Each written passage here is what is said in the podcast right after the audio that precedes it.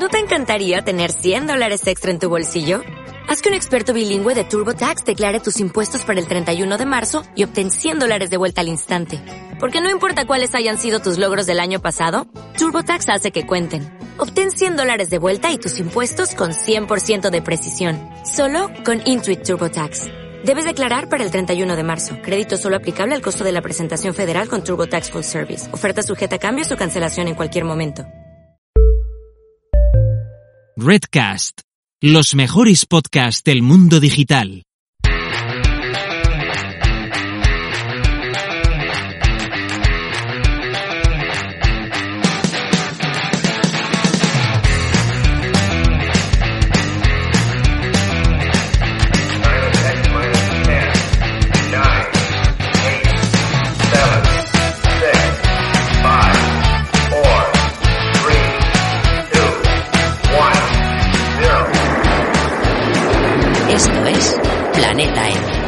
La tertulia semanal de marketing digital. Hola, ¿qué tal? Bienvenidas y bienvenidos al episodio 95 de Planeta M. Hoy hablaremos de branding, qué es, por qué es importante y muchas cosas más. Para hablar de este tema tan apasionante, ya está listo el equipo de Planeta M de hoy. Hola a todos. ¿Qué tal? Buenas. Hola, ¿qué tal? Muy buenas. Muy buenas. Hoy tenemos una tertulia a cuatro con Tony Colom, que debuta en Planeta M. Buenas, Tony. Muy buenas, Paul. ¿Qué tal? Encantado de estar por aquí. Después de ser oyente del podcast, pues encantado de estar por aquí con estos fantásticos compañeros. Qué bueno, encantados nosotros también de tener aquí un super crack del tema que seguro que vamos a aprender muchísimo. Tony es diseñador gráfico especializado en branding para negocios digitales. Comparte todo lo que sabe en el podcast Cómo diferenciarse. Su web es tonycolom.ws y su Twitter es arroba tonycolom. Correcto, ¿no, Tony? Correctísimo, sí. Muy bien. En Barcelona tenemos a Sonia Durolimia. Hola, Sonia, ¿qué tal? Muy buenas, consolete, consolete y vacaciones casi a la vista y verano, súper guay. Mi Qué momento bien, ideal bien, del año. Qué buen rollo, qué bien, qué bien. Bueno, el ideal es cuando te vas de vacaciones, pero bueno. Sí, también, pero las previas siempre son muy buenas, Sí, ¿eh? Si sí. no, que se lo digan a mi perro, que cuando voy a buscar la comida es el momento mejor de su día. Luego la comida, va. Pero las previas siempre molan. Lo que hace la fantasía ahí. Va, Perdón, Eso ya es. me callo, perdón, perdón. Sonia es consultora de social selling, formadora en marketing digital y social media. Mentora también para emprendedores digitales. Le gusta firmar con sus dos apellidos. Su web es soniadurolimia.com y su Twitter es arroba durolimia. Correcto, ¿no, Sonia? Sí, ya te lo sabes muy bien. De memoria. Desde Madrid tenemos a Fernando Álvarez. Buenas, Fernando, ¿qué tal? Muy buenas, ¿cómo estáis? Qué buen placer volver a coincidir con Sonia, que hacía un montón que no coincidía. Guau, un Pues y por primera vez, como, como es lógico, porque se estrena hoy, o sea que sería difícil de otra manera con Tony. Muy bien. Muy bien, qué guay. Y bueno, y contigo, Paul, es una tras otra, o sea que eso es un no parar. Eso, sí, sí, sí, sí, sí, a tope, a tope. Esperamos que de todas formas, que si queréis hablar sobre previas, eh, yo llegué anoche de unas previas. O sea que si queréis hoy puedo dar, pre- puedo presumir y puedo dar envidia. ¿Estás de vacaciones? Ayer, hasta ayer. Oh. Pero no te preocupes que mañana, mañana por la tarde vuelvo. vuelvo a empezar. ¿Sabes? Que, a ver, que si haces unas previas y luego no te vas, eso no son previas, son las definitivas. Para que sean previas te tienes que volver a ir, claro, que si no. Vale, tiene vale. gracia. Madre mía, madre mía. Qué bien se lo monta Fernando. Joder. Bueno, Sí, todo lo que se puede, ¿no? lo que me dejan. Claro que sí. Fernando ayuda a los profesionales a obtener mejores resultados en el área de las habilidades profesionales, así como en la gestión empresarial. Su blog es desde latrinchera.com, su podcast es Código Emprendedor y su Twitter es arroba latrinchera. Correcto, ¿no, Fernando? Absolutamente. Muy bien. Y finalmente, para acabar con las presentaciones, yo mismo, Paul Rodríguez, desde Vic. Soy consultor de marketing online, codirector del podcast Tribucasters y cofundador de Redcast. Mi página web es paulrodríguez.com y mi perfil en Twitter es arroba paulrodríguezriu. Antes de empezar, recordarte, como siempre, que tenemos patrocinador. Se trata ni más ni menos que de Don Dominio. Pues que a mí me sigue molando mucho Don Dominio porque son súper majetes y además un cuadernito que tengo por aquí de ellos que sí, todos los días me acuerdo. Así que mm, acompañadísima. Ahí el merchandising también, muy bien, muy sí, bien. sí, sí. La verdad es que es un lujo de patrocinador y además también un lujo de proveedor de hostings y dominios. Y ojo porque su alojamiento, que por cierto es el que usamos en Planeta M, tiene características muy interesantes como por ejemplo un selector de versión PHP o un autoinstalador de aplicaciones. Sin ir más lejos, yo instalé el WordPress de Planeta M en dos clics y eso que no tengo ni idea pues además super cracks los de Don Dominio, porque con esto de las ayudas que decíamos, pues te responden rápido, además ya sea por chat, email, son súper eficaces. Lo que haga falta. Nada, creo que con esto lo hemos dicho todo. Si tienes proyectos online, Don Dominio es el proveedor que necesitas. Una vez comentado el patrocinio de Don Dominio, decirte que nos puedes escuchar en cualquier plataforma de podcast y que además, muy importante, te puedes suscribir. También recordarte que puedes encontrar toda la información del podcast y las notas extendidas en nuestra web, planetampodcast.com. Además, a partir de ahora, somos parte de Redcast, la red de podcast del mundo digital, así que también nos puedes encontrar en redcast.es. Finalmente, comentarte que nos puedes seguir en Twitter, nuestro perfil es arroba planeta M7. Bueno, ahora sí, ¿vamos al lío? Venga. Vamos allá. Vamos con ello. Pues venga, a ver, si os parece podríamos empezar respondiendo a la pregunta ¿qué es el branding? Venga, ¿quién se anima a disparar primero? Como viene diciendo la tradición. Exactamente, está clarísimo, vamos. El invitado brinca. Hombre. Entiendo que yo, ¿no? Que me estreno. Como dice en informática, last input first out. O sea, el último que llega, el primero que sale a la palestra. la norma Perfecto. sí señor. Perfecto. Venga, Tony. Pues. Genial. Pues sí, como diseñador gráfico puro de, de, formación, pues encantado de responder a esta pregunta de qué es el branding, porque muchísimas veces hay como confusión, sobre todo en este, en este sector, y lo primero que puedo decir es que el branding no es solamente diseño, no solamente la parte de identidad visual, sino que al final el branding sería como la, creación y la gestión, digamos, de, la marca, ¿vale?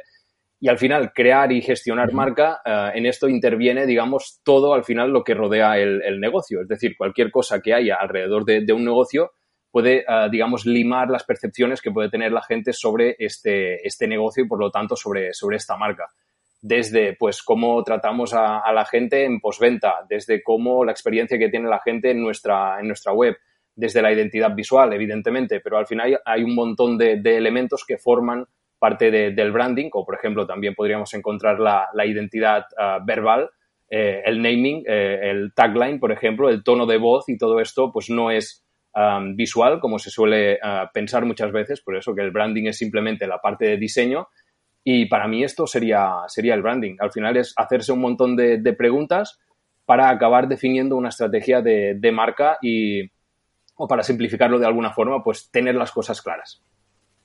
Es, un poco todo, ¿no? El branding es el conjunto, efectivamente, yo creo que sin ánimo de ser eh, académica, ¿eh? pero es un poco el conjunto de, de todo lo que tu marca transmite definido desde ti, desde, porque no, no confundamos con reputación, por ejemplo, ¿no? Que es, que es al revés, es lo que perciben de ti los demás. Eh, pero toda la parte de branding, mm, pues eso, lo que, desde todas las líneas que estaba comentando también Tony, es, al final es todo lo que tú creas eh, que, transmites, eh, que quieres transmitir, incluso filosofía de marca, ¿no? Mm, eso, tiene muchísimo que ver también con, la parte de branding. Es, al final es, es todo lo que tú quieres transmitir. Mm, es como el carácter, ¿no? De, una marca. Tampoco es el carácter bien bien porque hay muchos otros componentes, pero eh, para que haciendo así como una especie de símil con, una persona, ¿no? El cómo vamos vestidos, el cómo nos peinamos, el, mm, efectivamente el tono de voz, ¿no? el eh, la ideología que hay todo detrás, mm, para mí el, branding es un concepto eh, bueno, súper super completo y seguramente uno de, los más complicados de abordar para, para, un, para un negocio. Sí, totalmente. Sí, sí, para, para, mí, digamos que parte de la, de la, estrategia, que podríamos definir, pues sí, misión, visión y valores, que serían los típicos, y a partir de aquí, pues, tendríamos los distintos niveles, ¿no? La, la, identidad eh, verbal, luego la identidad visual y luego la parte ya experiencial incluso, que aquí vendría pues la experiencia que tiene un usuario, como decíamos antes, cuando entra en una, en una web, todo el Customer Journey que hablabais hace unos días también en este podcast, o sea, al final es lo que dice Sonia, ¿no? Que todas las, uh, digamos, interacciones que tiene la gente con una, con una empresa, al final pueden generar marca. Por lo tanto, están generando este, este branding.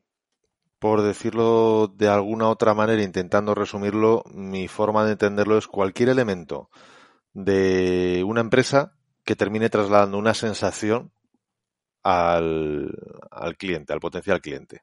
Ya bueno, al cliente, potencial o actual. Cualquier elemento.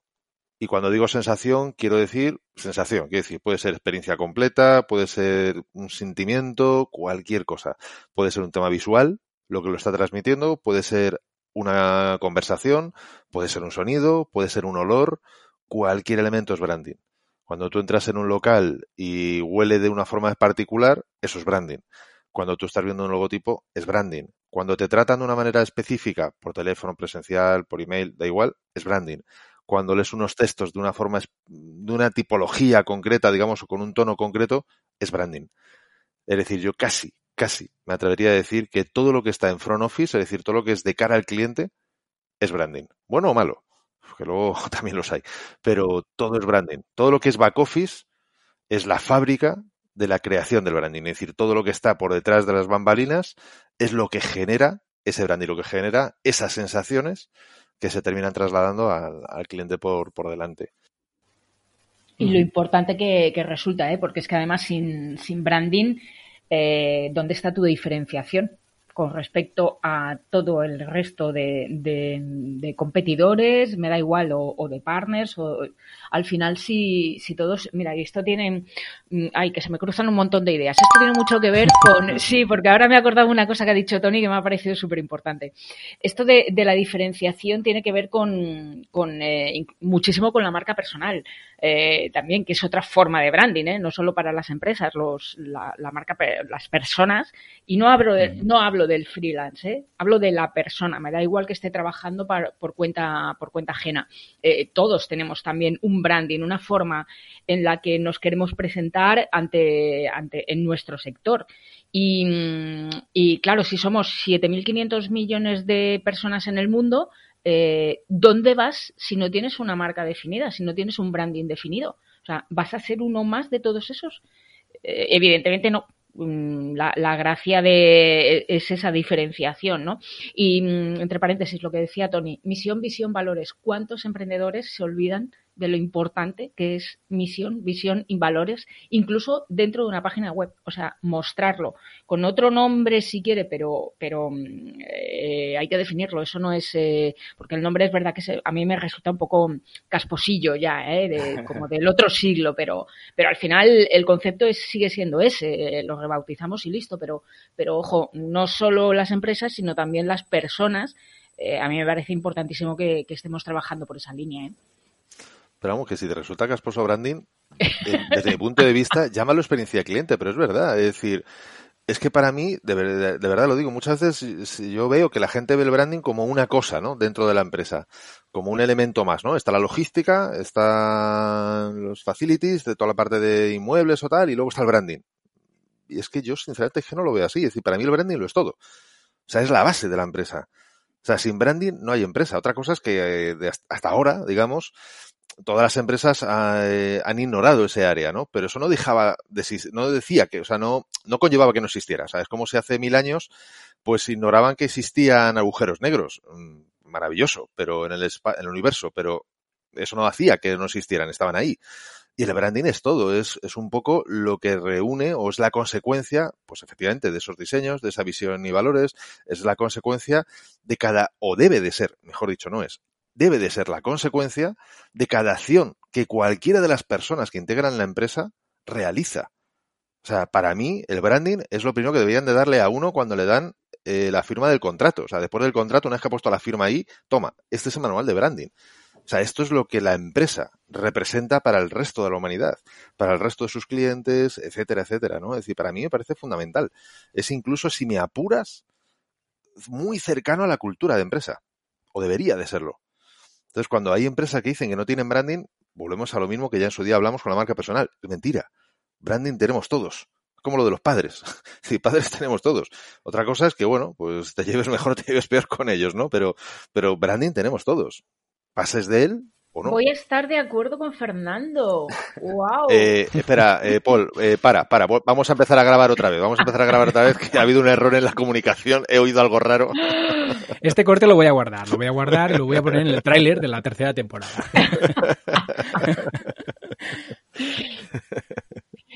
Oye, que, y decías una cosa también ahí chula, porque el branding, dices, se ignora, ¿no? Y, me estaba planteando, es verdad, se ignora. ¿Por qué se ignora? ¿Porque es, eh, porque es abstracto?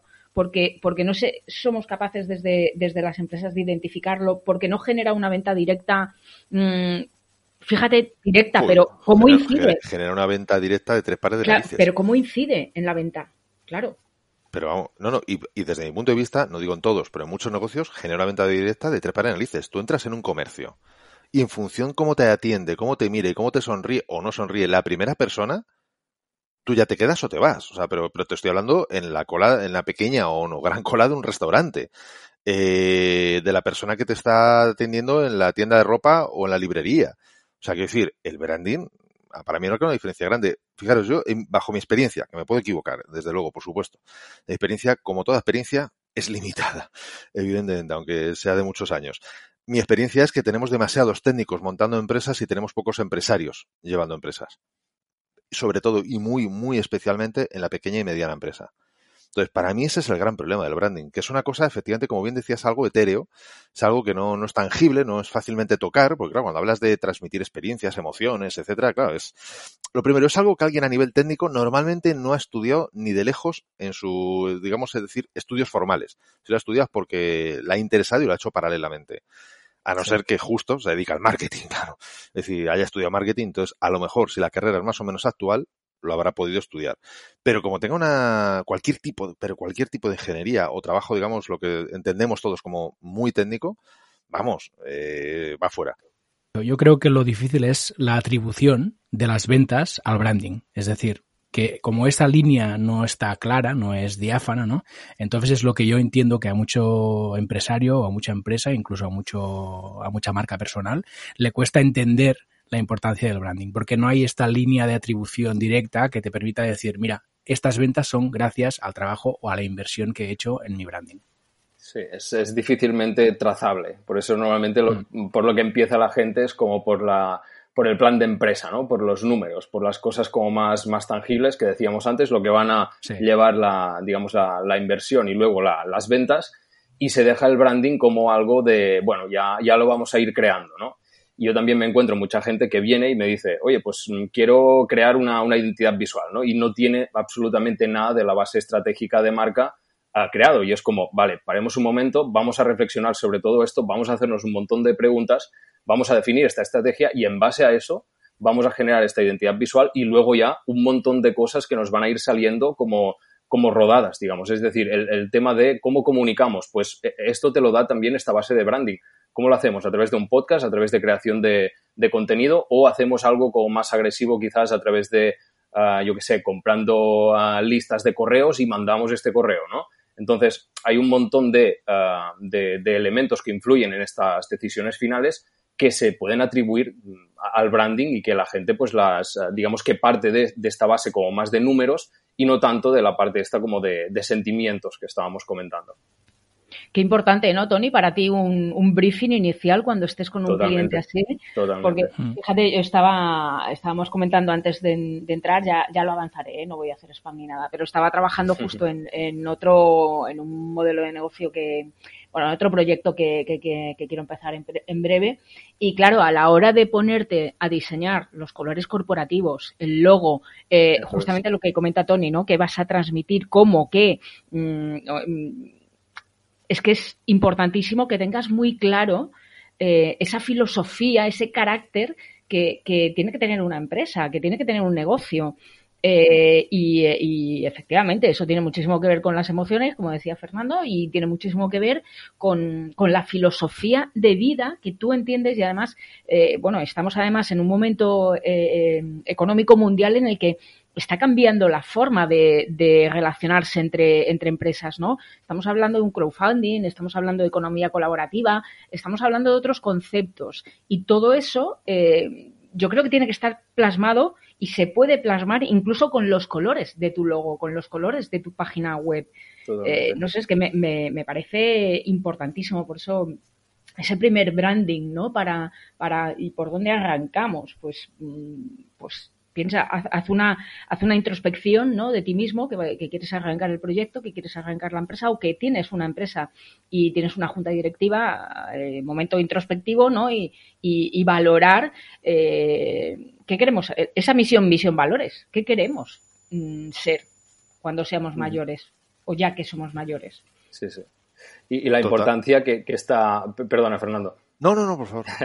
no digo, y la importancia que esta misión, visión y, valores que sean reales, que sean reales, que salgan directamente de la, de la esencia de, de, la persona o de la corporación, que no sean impostados, que no sean simplemente porque están de moda, porque creemos que van a vender y luego pues los, los lanzamos en una página, eh, en, los metemos digamos en un papel, los eh, metemos también en la página web y ahí quedan súper bonitos, ¿no? Pero luego cuando esta gente los clientes entran en contacto realmente con esta, con esta marca, se encuentra con un panorama totalmente diferente, ¿no? Entonces, tenemos que ser súper conscientes de con, con esta misión, visión, valores, con todos estos elementos de la, de la estrategia, estamos creando una, una, promesa de marca que luego tenemos que cumplir. Es decir, cuando estas personas nos compren nuestros servicios o nuestros productos, realmente tenemos que estar a la altura de realmente si somos sostenibles, tenemos que serlo. No podemos decir simplemente que somos sostenibles y luego mandar uh, con nuestro packaging pues un montón de plástico, por ejemplo, por poner un, un ejemplo súper super claro, ¿no? Entonces, uh, no es simplemente que tenemos que creérnoslos, estos valores, sino que realmente tienen que, que, salir de lo que somos. Sí, es que si no, es que si no se, se nota rápido. Tienen, sí, tienen de vida dos, tole, dos telediarios. O sea. Eso es. Sí. Y en esos casos es súper contraproducente. Sí. Porque quiero decir, una cosa es que tú no tengas una de, no tengas gestionado una percepción por parte del potencial cliente y otra cosa es que gestiones una mala percepción por parte del cliente. Y no hay nada más malo o no hay nada peor que la incongruencia y la mentira.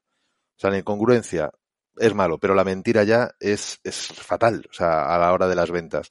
Porque tú has prometido una cosa de forma literal o no tan literal y de repente estás haciendo otra. Eso hay gente que lo perdona, pero son menos, son los menos. La gente normalmente no, no suele perdonar eso. Pues fíjate, yo un poco respondiendo a, a, tu pregunta, Paul, yo creo que la clave, de la clave de todo esto está en, en precisamente muchas veces trabajar las preguntas directas. Es decir, eh, como bien decía Tony, eh, al final, y bueno, y Sonia también ha mencionado, efectivamente el diseño visual, desde mi punto de vista, es una herramienta hacia un fin. Ahora, si no tenemos claro cuál es la imagen que, o qué queremos representar o qué queremos aportar nosotros al mundo. Cuando digo el mundo, no estoy hablando en plan de Steve Jobs de deja la huella en el universo, no. Vamos a lo terrenal. Cuando digo mundo, lo digo de forma más amplia, pero quiero lo que me refiero es a los clientes, potenciales, actuales y futuros, digamos, ¿no? Es decir, ¿qué queremos? ¿Cuál es nuestra contribución como empresa, como entidad, como equipo, como grupo, como comunidad? Cuál es esa cosa que queremos aportar. A partir de ahí va a ser mucho más fácil deducir cómo se nos, percibe.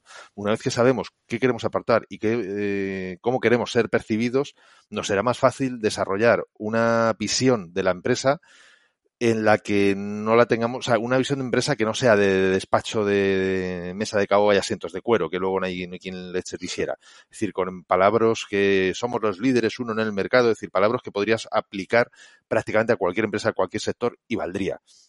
Sino tiene que, o sea, la visión, que para mí una visión es aquello que precisamente tu empresa quiere con, Fijaros, para mí la, la, visión y misión lo defino de dos formas muy, muy fáciles en, en, mis trabajos de mentoring con clientes. Y es, visión es aquel cambio que tú quieres ver en el mundo. Cuando digo quieres tú, quiero decir tu empresa. No evidentemente tú y que el resto de tu empresa vaya por otro lado. No, no. ¿Cuál sí, es el sí. cambio que tu empresa que quiere ver pasa. en el mundo? También pasa mucho, demasiado, demasiado. ¿Cuál es el cambio que quieres ver en el mundo? Bueno, pues quiero que el mundo sea más ecológico, que, que esté más conectado, que lo que sea. Perfecto. Y la misión es, ok. Y ahora, cómo esta empresa, cómo vuestro equipo, vuestra comunidad, vuestro personal, vais a contribuir a realizar ese cambio. Bueno, pues entonces nuestra misión es, pues precisamente, proveer de la tecnología, proveer de los servicios, proveer de lo que fuese, para que ese cambio se pueda ver en el mundo. Es decir, para mí esa es la clave. Pero primero tienes que saber qué quieres que el mundo cambie, qué quieres, es decir, etcétera, etcétera, etcétera. Es decir, no, no es un. Vamos a sentarnos a definir la visión. Porque entonces es súper fácil, pero súper fácil caer en somos la empresa, no eh, sé qué, tal, eh, tal. Cargárselo a un copy y ya está, ya acabas antes. Sí. A un copyright. Y, y, y, incluso aún después de todo, lo hará mejor. aunque no sepa ni de qué va la empresa, pero por lo menos no utilizar esos palabras que, que son tan, tan, tan odiosos. O sea, eh, no, es verdad, o sea, es verdad. Y hasta cierto punto eh, sería maravilloso sobre todo, muy fácil, aparte de maravilloso, muy fácil en pequeñas empresas, el que esa visión y esa misión se tratara. Ya no digo que la decidieran, pero al menos se tratara con, con el resto del personal. Ya digo, en grandes empresas eso es mm, directamente imposible, pero en pequeñas y medianas, que yo creo que son una buena parte de las, de las empresas o personas que nos están escuchando, yo creo que sería muy fácil. ¿Seguro que es imposible, Fernando, para grandes empresas? A ver, imposible en esta vida no hay nada. No, pues yo creo que hay, hay una, una marca, eh, la puedo decir, ¿no? Sí, porque ahí vamos a hablar de ejemplos también, sí, claro. Sí. Eh, hay, una, hay una marca que para mí lo tiene clarísimo y es Estrella Damm. Eh, yo es que como siempre voy a parar a las cervezas, pues no sé qué siempre tengo estos ejemplos que se me cruzan. El, lado más personal de Sonia. mi branding, eso forma parte de mi branding también. Y no quiero decir, Estrella lo tiene, lo tiene muy claro, tiene clarísimo lo que quiere transmitir y cada verano nos lo recuerda. Eh, pero es, y es una gran marca. Una pequeña, una pequeña marca, eh, yo estaba pensando en la tira de marketing, nuestra compañera Marisa de sector, que también lo tiene muy claro, ¿eh? eh pero, una pregunta, Sonia, antes de pasar a otra. Estrella Dan, ¿cómo han hecho ellos para definir? Te lo digo porque no lo conozco, entonces entiendo que se lo has puesto como ejemplo porque lo conoces. ¿Cómo han hecho ellos para que la visión, misión de empresa sea, eh, digamos, establecida, coordinada o, o aceptada o consensuada por toda la organización? Porque entiendo que te referías a eso, ¿o no? Mm, yo no, yo no estoy dentro de las reuniones ejecutivas que tienen, evidentemente. Pero te gustaría. Pues bueno, depende de cómo las amenicen, pero te aviso, me, te aviso, puedo fantasear absolutamente. Te aviso, ponen café, no ponen cerveza. Buah, pues si ponen café ya. Que te veo, que te veo Entonces no. no, pero, pero em, sí que es verdad que he visitado varias veces eh, Estrella Damm por, por, por temas de ocio, por visitar la fábrica y por temas de trabajo, porque porque tienen eh, zonas en Barcelona de, para realizar eventos y, bueno, he tenido ocasión de hablar con, bastantes personas de, varios niveles a nivel eh, jerárquico organizacional y, a mí me parece que sí que tienen, tienen esa, esa percepción de, frescor, ¿no? De, juvenil, de, eso, de esa, de esa, de esa alegría de juventud, ¿no? Que, que, que no es casposa, justamente, oh, que eso pesa tanto luego eso en la cabeza, que, que mm, y, me parece que es una, una, marca que sí que es capaz de, de transmitir eh, todo esto, ¿no? Eh, de hecho, mm, además, a nivel de ubicación, o sea, es muy mediterránea, es una marca muy mediterránea, es muy, es muy de Barcelona esta, esta cerveza, ¿no? Mm, mis saludos a la gente de Mau también, ¿eh? también se acepta. Sonia también acepta regalos de Mau, no tiene ningún problema. Bueno, de hecho, no se nadie. de, hecho de, hecho, podrías abrir mi nevera y a lo mejor, eh, bueno, tengo de todo. tengo de todo. A veces hasta comida, a veces. A veces tengo hasta comida. Pero quizá esto de Dan, más que, consensuar entre todo el equipo, es que son capaces de transmitir muy bien a todo el equipo ¿no? Eh, sus valores, sus principios. ¿no? Y entiendo que, aunque todos no estén en la toma de decisión de cuál va a ser la misión y la visión de DAM, ¿no? pues está claro que sí, todo el equipo lo tiene, lo tiene claro. Perdón, solo, un apunte, Fernando, que incluso en, la, en la contratación de empleados, ¿no? Que, tengan un perfil determinado ya. Ahí está. Justo iba a decir eso. Es decir, es que, claro, una cosa es cuando estás empezando, que tienes que, digamos, mmm, no me sale el término, voy a decir educar, pero no es educar, es consensuar, eh, formar un poco esa cultura. Y otra mm. cosa es cuando ya tienes cierto tamaño, que entonces ya el personal ya no lo educas, no lo formas en esa cultura, sino lo seleccionas. Claro, es decir, ya las personas se van a ver atraídas precisamente porque eres congruente con tus valores, con tu marca, etcétera, y entonces ya directamente vienen. Y los que no se ven atraídos, pues hombre, muy mal se tienen que ver para querer trabajar contigo, lógicamente, ¿no? Es decir, muy mal tienen que estar.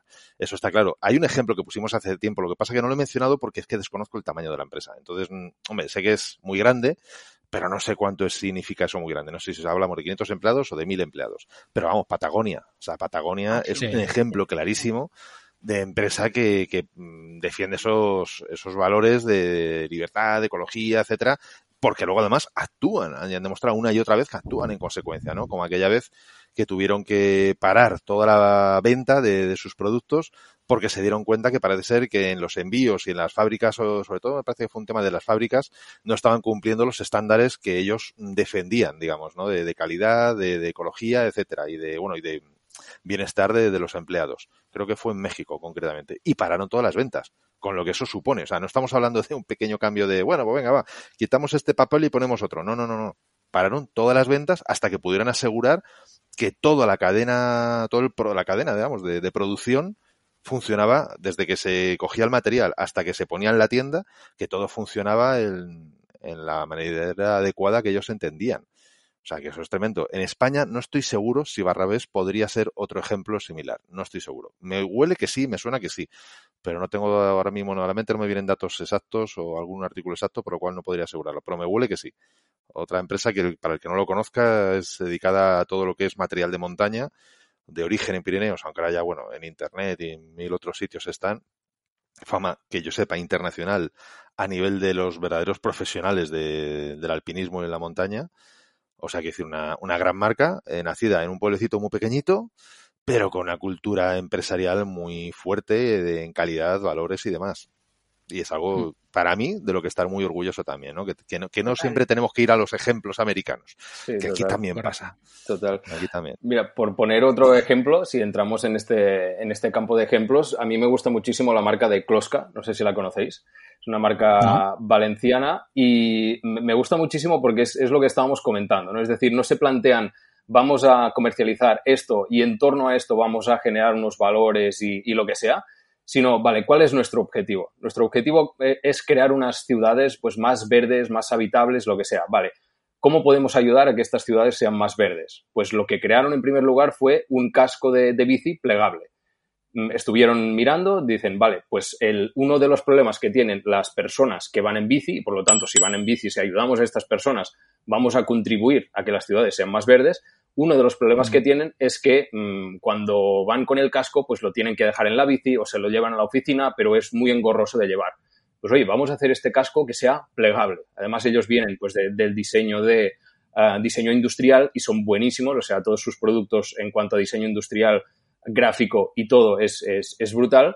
Y al final es eso, es decir, uh, vale, este es nuestro objetivo. ¿Cómo podemos hacer para llegar a, a esto? ¿no? Entonces, estaban más o menos relacionados con este mundillo de, de las bicis y dicen, pues vaya, mmm, tenemos aquí este hueco de, mercado, creemos que podemos crear este, este producto. Luego se plantean cómo podemos aportar aún más. Pues oye, una botella de agua que sea totalmente de estas que no, digamos que no, que es, que perenne, digamos, ¿vale? Es decir, una botella de estas de, de cristal, además de, de, cristal de borosilicato, creo, o algo por el estilo, que es uno de los cristales más potentes o más, más duros, digamos, que, que hay en el mercado, recubierta con una silicona y tiene un, diseño espectacular, muy bonito y además es muy funcional y está pensado también para estas personas que van por este ámbito, este terreno urbano, digamos, porque tiene así como, como algo como para, para agarrarse, digamos, a la, a la bolsa y todo esto. O sea que al final es, uh, ya ves, cascos de bici y botellas de agua, que una cosa con la otra podrían no tener relación, pero están relacionados en que al final uh, harán uh, posible este objetivo de unas ciudades más verdes y más habitables. Lo estoy viendo ahora mismo en, en, en, Google, es verdad, es chulísimo. Sí, sí, cuando dijiste lo del casco dije, ah, sí, los del casco plegable. Sí, sí, es que está súper bien super pensado chulo, y chulo. sí, sí, la sí. resolución es, es muy, muy buena. Y además creo que incluso hay, no sé si la botella o el casco están también en el MoMA de Nueva York o, o que se pueden vender en el MoMA de Nueva York. O sea que simplemente llegan, llegan ahí cosas que realmente a nivel de diseño son espectaculares. O sea que por poner un sí, poco sí, el, el, nivel. Y como decía Fernando, que no hace falta ir a, a, la, a las grandes corporaciones uh, norteamericanas uh, por poner buenos ejemplos de, de, marcas. Correcto, correcto. ¿Y mm, qué diríais vosotros que distingue a una marca que tiene bien trabajado el branding de otra que no? Te lo digo rápido. Que vayas, do, interactúes donde interactúes con esa marca, tienes más o menos la misma tipo de experiencia. La que no lo tiene es una lotería la credibilidad, iba a decir yo. La, la marca También. auténtica, el branding auténtico es creíble. Uh -huh. eh, porque si no, vamos a eso que comentaba Tony al principio, ¿no? Que, que cuando te lo inventas, pues te, que tienes dos telediarios, tiene que ser auténtico. Sí, sí. sí.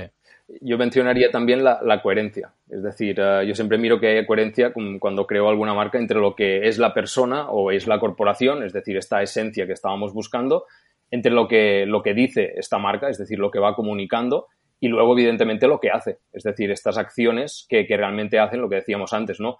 No es eh, sencillamente que tú vayas diciendo que eres muy ecológico, si luego cuando mandas un paquete está envuelto en, en, plástico, ¿no? Entonces, esta coherencia entre lo que eres, lo que dices y lo que haces, yo creo que es una, que es una de, las, de las bases, digamos, también que, tienen todas las buenas marcas.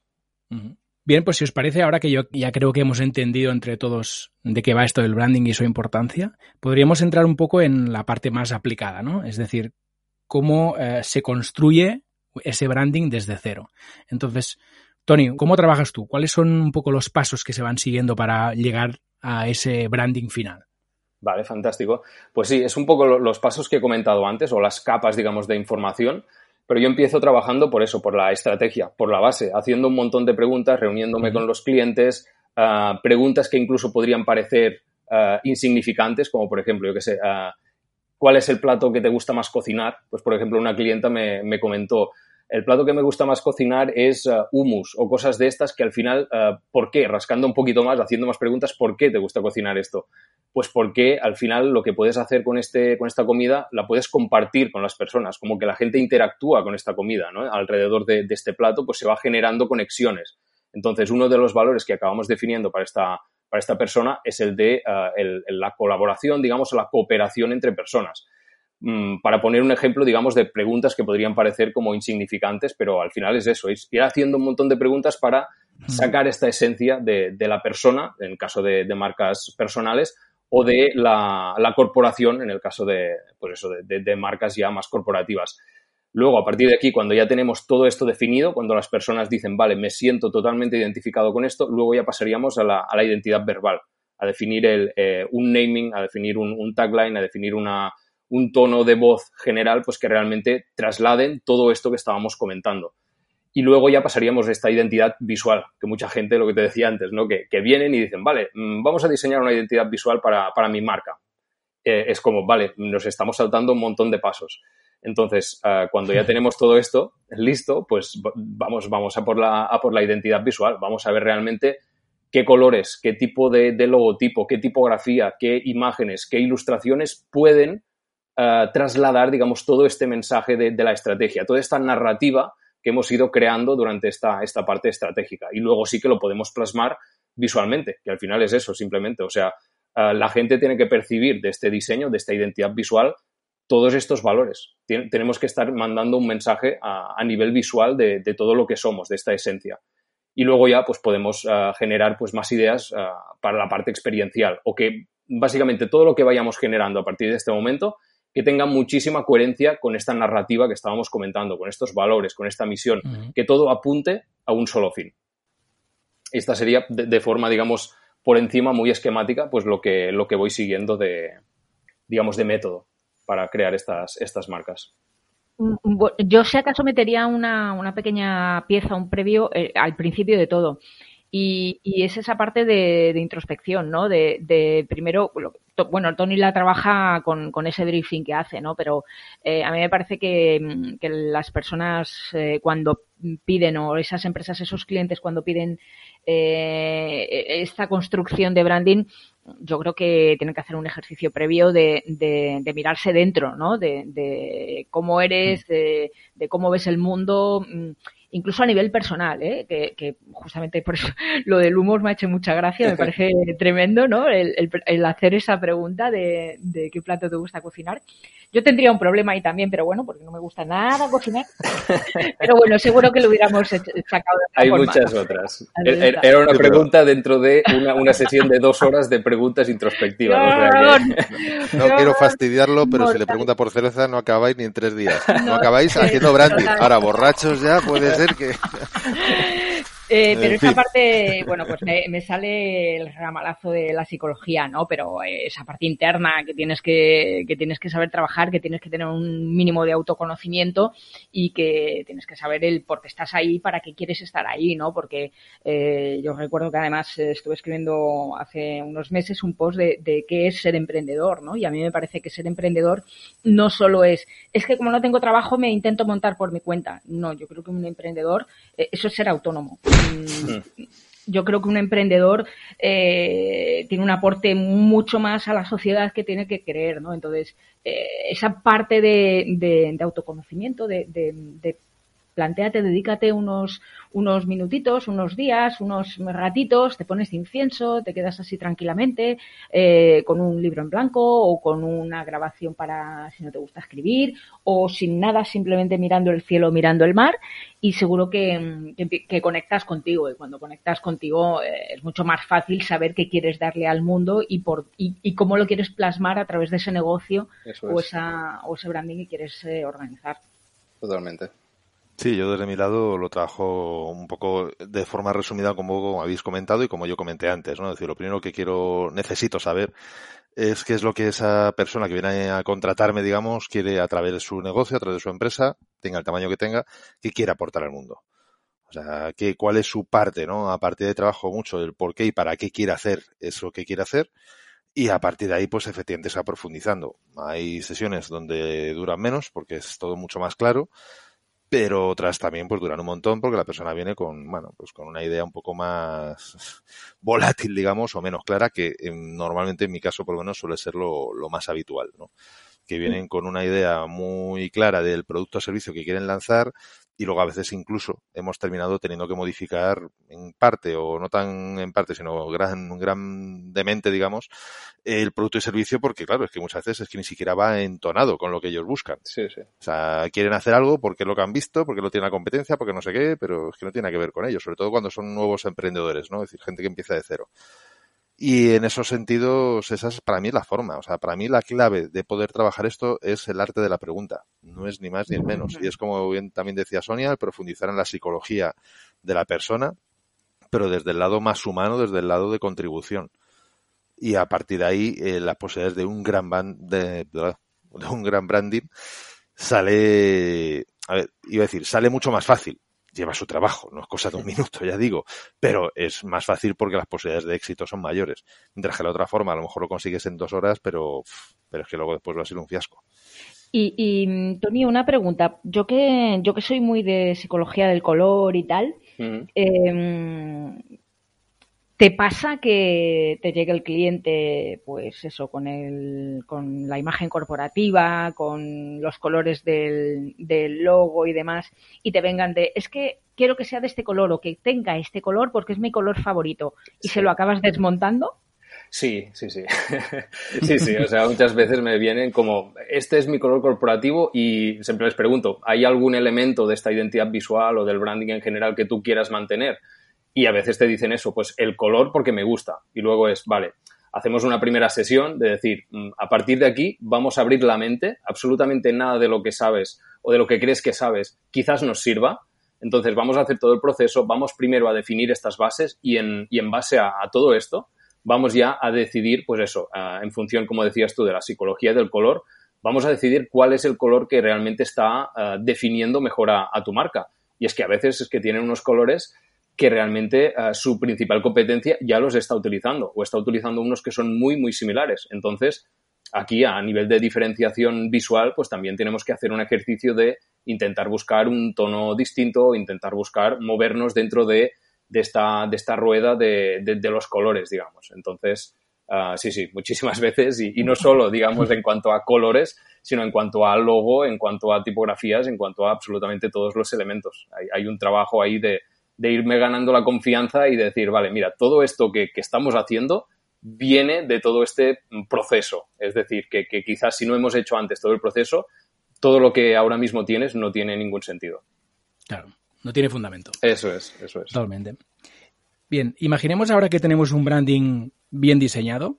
Em, ¿Cómo nos aseguramos de su buena implantación? Vaya preguntita, Paul. Tienes que tener mínimos unos cuantos KPIs y luego después, dependiendo de la parte del branding que quieras verificar, pues tendrás diferentes métodos. Quiero decir, por ejemplo, eh, si se entienda, el famoso Mystery Shopper puede hacer una, una validación en un momento dado, ¿no? De la experiencia de cliente. Eh, si es una tienda online, aquí mira, Corti podría aportar seguro que muchas posibilidades. el hacer tú tu propia compra, eh, trasladar cualquier tipo de problema, a ver cómo se atiende, cómo se recibe, tiempos de respuesta. Es decir, ahí tienes, entiendo que tienes que tener una serie de KPIs definidos. Es decir, el branding, efectivamente, como bien decíamos antes, es muy etéreo, es a veces un tanto intangible, no es fácil vincularlo de forma directa a la venta, pero eso no quiere decir que no existan KPIs que sepamos que afectan al branding y que de alguna forma evidentemente afectan y a veces, como decía antes, muy directa la venta. Entonces, los tiempos de respuesta, por ejemplo, de una atención al cliente mm, son fundamentales, eh, sin ir más lejos. El cómo es esa respuesta, o sea, quiere decir, ¿es resolutiva o es dándote largas? Es aunque sea escrita, pero es más o menos simpática, amable, es decir, no, no tienen que tener emoticono, pero, pero bueno, en el tono de las palabras se ve si es seco, cortante, o si está por la labor de ayudar, o es decir, ese tipo de cosas, ¿no? Algunas podrán de ser de 1-0, o sea, que sí o no, ¿vale? O sea, tiempo de respuesta, tal tiempo, chimpún, no hay más duda. Por encima de dos minutos es mucho, por debajo es bien, por ejemplo. Y otras a lo mejor es de 0 a 10, ¿no? Es decir, ¿yo cómo he percibido esto? Pues yo lo he percibido en 7. Bueno, un mapa de calor en un momento dado. Pero hay muchos elementos a nivel, en ese sentido. Yo creo que al final, la, en cualquier caso, la medición del branding tiene que ser siempre desde el lado del cliente. Es decir, qué interacciones el cliente tiene con nuestra marca, con nuestra empresa, y cómo podemos medir algún que otro KPI de esas interacciones. Yo iría por otra línea. Está bien, eh, es interesante ¿eh? lo que comenta. Me sorprendes.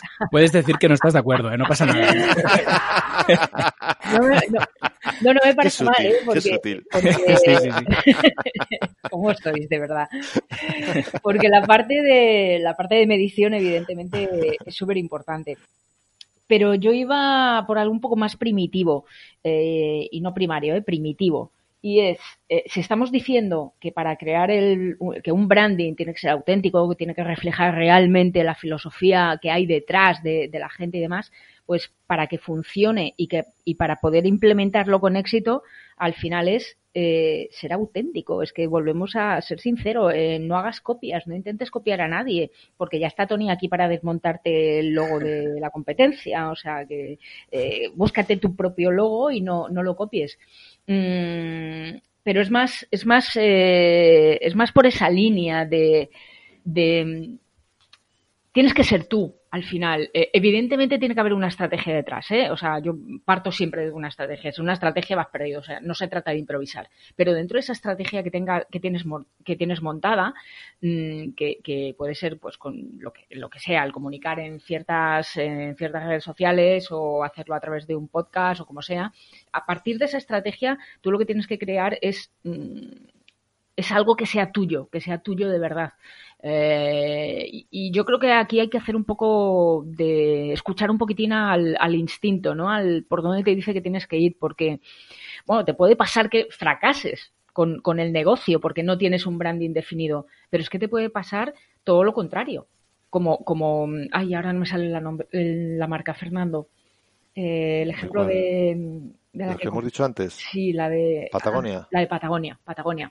Le puede pasar todo lo contrario, como con Patagonia, ¿no? Que, no se lo podría, me imagino que no se podría esperar un impacto mundial como el que ha tenido y, ahí están, ¿no? Mm, por ser auténticos, por ser ellos. ¿Los perfumes, las copias de los perfumes nos gustan o preferimos comprar el, original? Pues preferimos comprar el original, pues esto es lo mismo. Y, y incluso, incluso me permitís, no al 100%, pero incluso diría que el branding te tiene que costar dinero.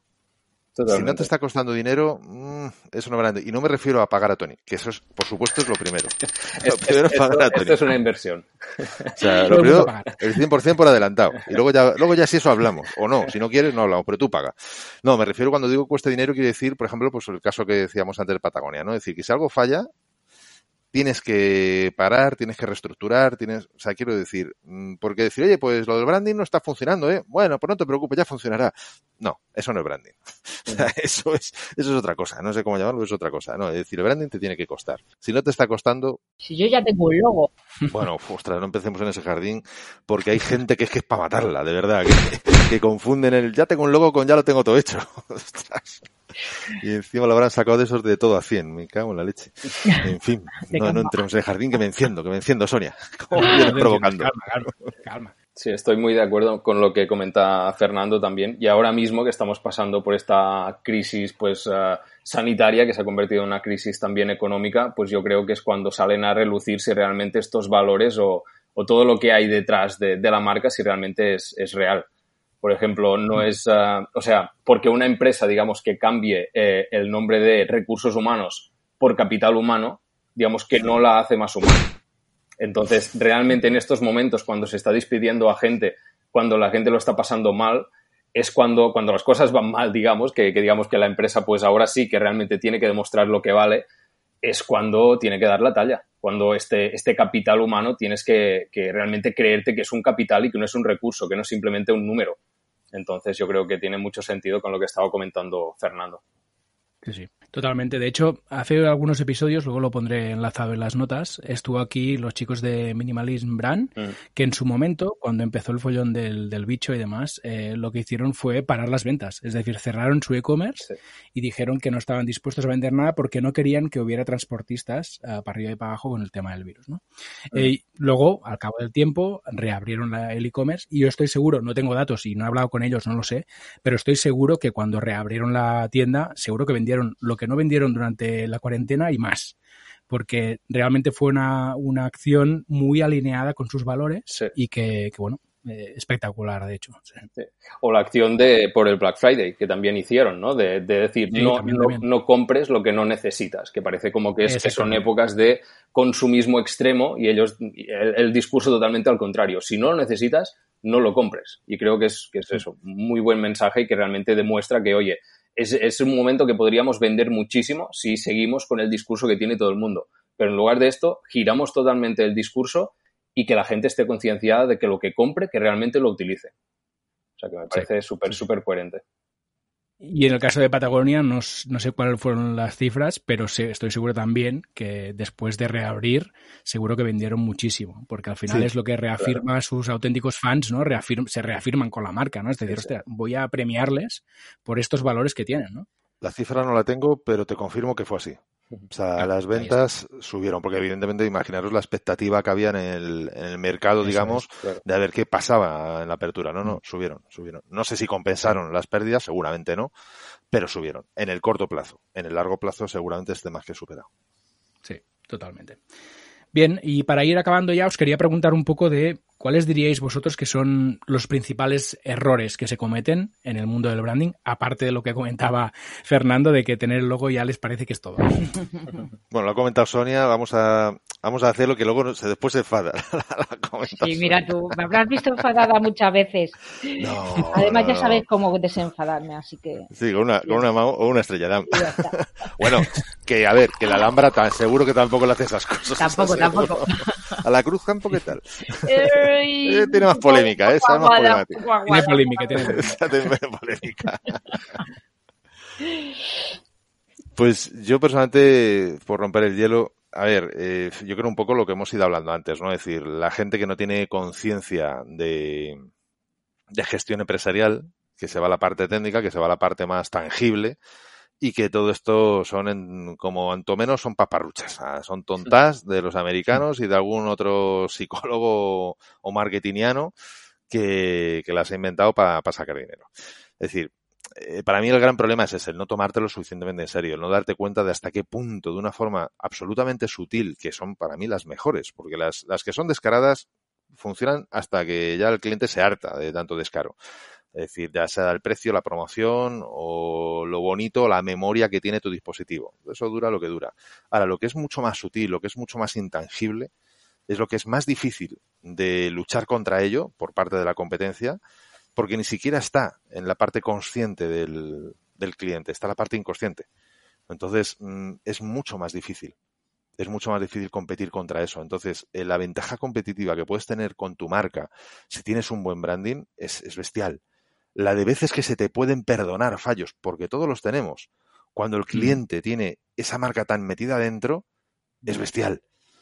Entonces, todo eso no lo consigues sin branding. O al menos yo personalmente no conozco otra forma de conseguir todo eso sin branding. Entonces, el primer, el primer error es no tomárselo tan en serio como es necesario. Pues, pues te los te sumo. Para mí hay otros dos que, errores que sumaría y uno es eh, serte infiel mm, y, si encima mm, a, que, a que no cumplas tus, tus valores, tu filosofía, a que, a que te seas, seas el primero que te traiciona a, tu, a ti mismo. Eh, porque si pierdes tu esencia, pues entonces vas como pollo sin cabeza por el mundo intentando vender algo, ¿no? Y si encima eres infiel, te eres infiel y copias, o porque intentas copiar lo que hacen los demás, entonces ya, pues eso, nos vamos a, a mercadillos y cosas así. Entonces, autenticidad y originalidad siempre. Totalmente, sí, sí. Yo, yo, también iba a aportar esto de, básicamente la, autenticidad, el no, no, dejarse llevar, como decíamos antes, por las tendencias, por las modas o por lo que queda bien, que esto, por poner ejemplos malos, de mm, compañías telefónicas o por el estilo, que al final te hacen como unos anuncios como muy, ah, muy felices y tal, y luego realmente cuando entras en contacto con la marca, pues la gente está cabreadísima, por no decir otra cosa. Mm. Entonces, e, el eso, el, ser realmente auténtico, el ser fiel a tu esencia, como decía, como decía por aquí a Sonia, pues al final yo creo que es, es uno de los principales errores que la gente comete, el dejarse llevar un poco por la, lo que venda más, digamos. Hmm. Totalmente. Muy bien, pues eh, si os parece podemos acabar el episodio haciendo un poco de spam de valor de vuestros proyectos propios. Así que si queréis lanzar un CTA al aire, ahora es el momento. Venga, ¿quién empieza? Tony, ¿no? Ya, que antes. Perfecto. Vale, pues sí. a ver, a mí me podéis encontrar en tonycolon.ws y además esta semana precisamente estoy de, lanzamiento porque he lanzado un curso de branding mínimo viable para todas estas ah, pues, emprendedores, emprendedoras que quieran lanzar un, un, proyecto para poder validarlo, pero que realmente tengo pues, una, una buena imagen y una, digamos, una estrategia, digamos, que, que convenza también a la, a la gente, ¿no? Entonces, ah, ahora mismo está en pre-lanzamiento, o sea que si alguien ah, durante la primera semana puede aprovechar esta, esta oferta de, de, Early Birds, está por 50 euros, luego pasará ya a 60 y luego ya estará en 170 con, con soporte. O sea que creo que mi, mi spam, digamos, que se acabaría, se acabaría aquí. Muy bien, muy interesante. Sonia. Bueno, pues como siempre, con Duro Limia en Google aparezco en todas partes porque los otros dos duros líneas que hay en el mundo son mis hermanos y no posicionan. Así que es fácil encontrarme soniadurolimia.com en, en mi blog y bueno, pues eh, sobre todo invitaros a, que me contactéis en, LinkedIn con mensajito de contacto, por favor, que así los miro con más mimo, porque además en, un mesecito voy a estar dando noticias que no las quiero destapar todavía ya. Ahora ya sí, que lo llevo diciendo todo el año, ahora ya sí. En un mes está por ahí. Muy bien, muy bien. Pues nada, yo Código Emprendedor, el podcast de habilidades que impactan en tu negocio un podcast donde, bueno, pues en los últimos episodios se ha hablado de, por ejemplo, cómo, cómo el tamaño puede afectar a competir de mejor con tu competencia, el tamaño real que tienes, no el que te quieres inventar y cómo eso te puede perjudicar.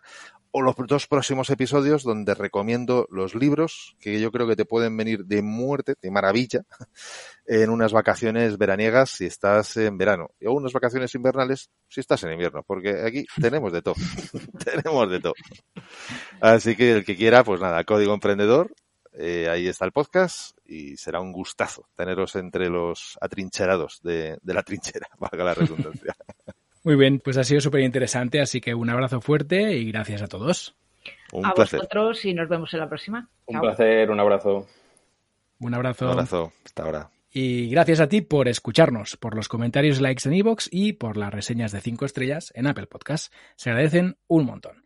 Recuerda que puedes suscribirte al podcast, recomendarlo a todo el mundo y pasarte por Don Dominio a comprar dominios hostings y certificados SSL.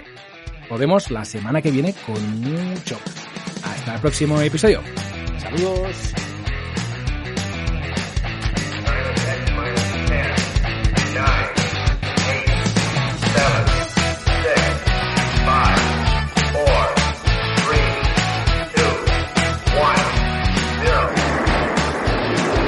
Esto es Planeta M, la tertulia semanal de marketing digital.